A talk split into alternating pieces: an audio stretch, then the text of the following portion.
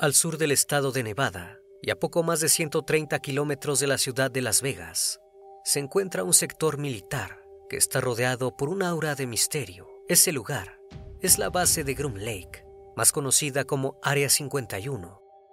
Oficialmente, esta instalación militar, controlada por la base aérea Edwards, cumple la función de campo de pruebas y de entrenamiento. Pero esta definición es muy general. Su ubicación aislada, además de las estrictas medidas de seguridad, han dado lugar a una gran cantidad de especulaciones sobre su verdadera finalidad.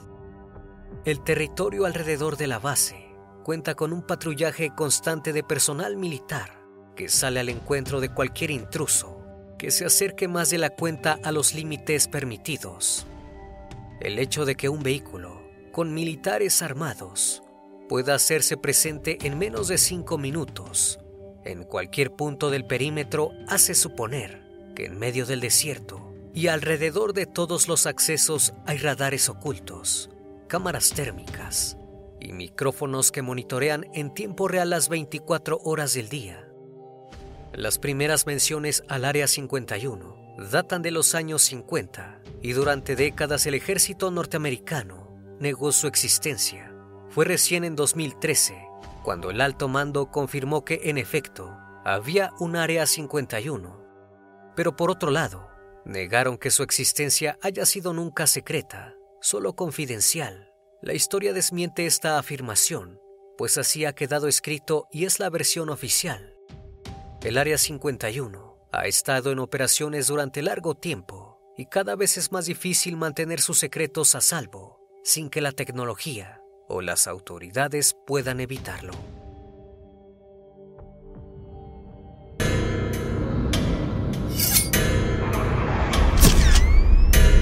Fragmentos de la noche.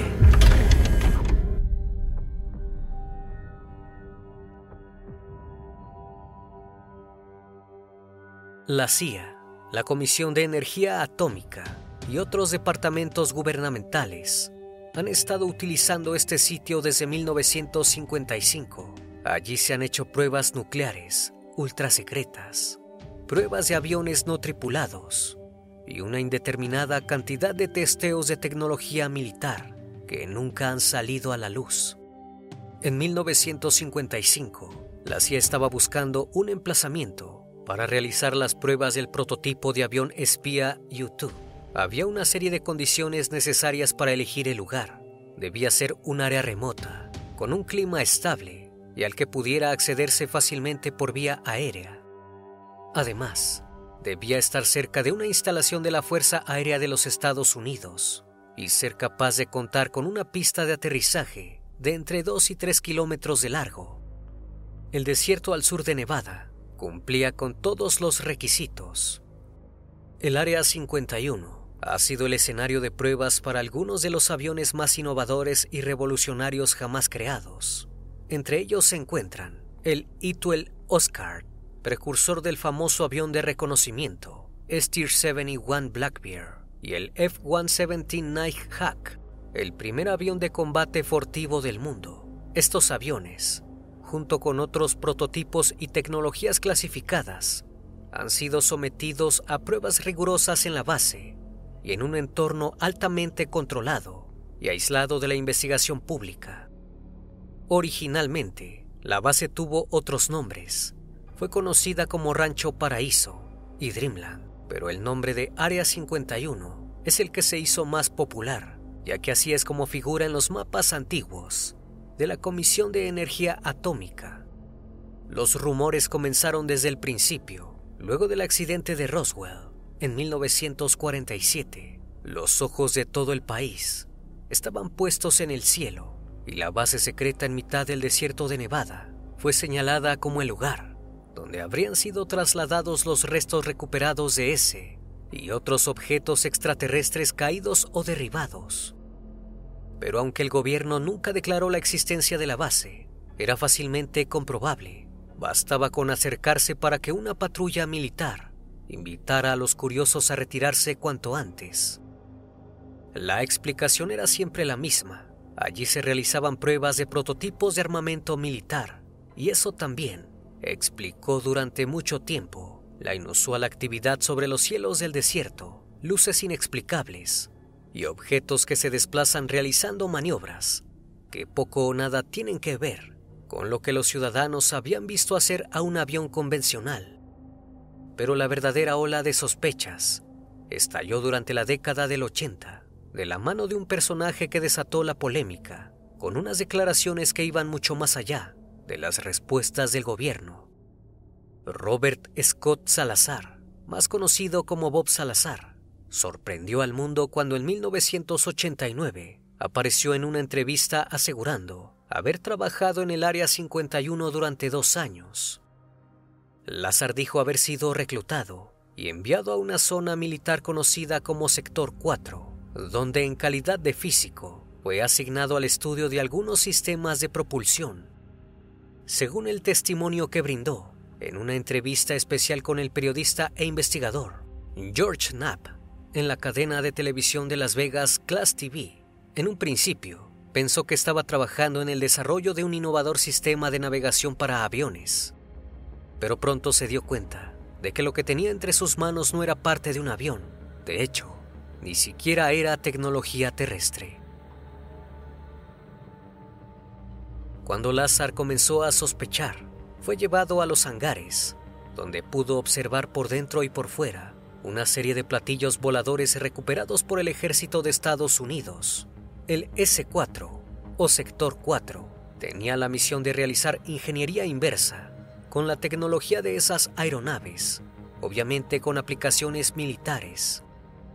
Lázar asegura haber visto nueve naves extraterrestres diferentes almacenadas en los hangares del Área 51. Los detalles que brindó sobre el funcionamiento de los ovnis generaron un debate tanto en la comunidad científica como en el público general. Bob Lazar aseguró que un elemento atómico, el elemento 115, era el combustible utilizado por las naves extraterrestres. De hecho, el elemento 115, también conocido como un unpentio, es un elemento sintético real. Lazar afirma que el unpentio serviría como combustible al producir efectos antigravitatorios bajo un bombardeo constante de protones e iba más allá al amplificarse este efecto gravitacional a gran escala. Esto explicaría los desplazamientos imposibles que miles de testigos dicen haber observado en los objetos voladores no identificados, o la posibilidad de saltar de un lugar a otro del universo en solo fracciones de segundos. Lázaro también habló de los cuerpos alienígenas que se almacenaban en la base y se refirió a ellos como organismos sintéticos muy simplificados que servirían como huéspedes a la conciencia de los verdaderos aliens. También dijo que junto a otros especialistas civiles reclutados por la base, recibió charlas informativas donde se les puso al tanto de la actividad alienígena y su intervención en la evolución humana desde hace 10.000 años. Entre otras muchas declaraciones polémicas, puntualizó que la especie alienígena que conocemos como los grises proviene de Zeta Reticuli, un sistema binario a 39 años luz de la Tierra. La entrevista de Lázaro reavivó la curiosidad acerca del Área 51 y el cuestionamiento de las actividades secretas de las instituciones militares en Estados Unidos. Y junto con estos cuestionamientos, una ola de incertidumbre y confusión se sumó a la polémica Bob dijo poseer títulos del Instituto Tecnológico de California y del Instituto Tecnológico de Massachusetts. Pero su nombre, según esas mismas instituciones, no figura en ningún listado de alumnos. Tampoco hay fotografías de Lázaro en los anuarios, ni se ha dado con el paradero de ninguno de sus compañeros de clase. Inmediatamente, Bob Lazar contraatacó acusando al gobierno de haber borrado su identidad desde las más altas esferas con el fin de ocultar el escándalo que se desprendía de sus revelaciones. Pero Lázaro tampoco ha podido aportar documentos que certifiquen algo de lo que ha dicho, ya sea sobre sus acreditaciones profesionales o su trabajo para el gobierno de los Estados Unidos. Las afirmaciones han destacado un acalorado debate mientras algunos creen fervientemente en sus declaraciones y las considera evidencia irrefutable de un encubrimiento masivo por parte del gobierno, otros se muestran escépticos y argumentan que su historia carece de pruebas contundentes y que no han presenciado evidencia concluyente para respaldar sus afirmaciones. Pero Bob Lazar fue solo el primero. Después de él, varios supuestos ex empleados, científicos y militares han corroborado lo dicho por Lazar. Uno de los puntos más polémicos alrededor del Área 51 se refiere a una cuestión de fechas. La base y la supuesta retroingeniería aplicada a tecnologías alienígenas coinciden con el mayor y más acelerado despegue de los avances científicos de la historia de la humanidad. Para muchos, el hecho de que en menos de 50 años la tecnología pasara de las líneas telefónicas por cableado al Wi-Fi los teléfonos inteligentes y las inteligencias artificiales es algo que solo puede explicarse de una manera, a causa de los descubrimientos hechos por el gobierno al estudiar una tecnología miles de veces más avanzada que la nuestra. Pero a pesar de la incertidumbre y teorías, hay algo en lo que la mayoría está de acuerdo.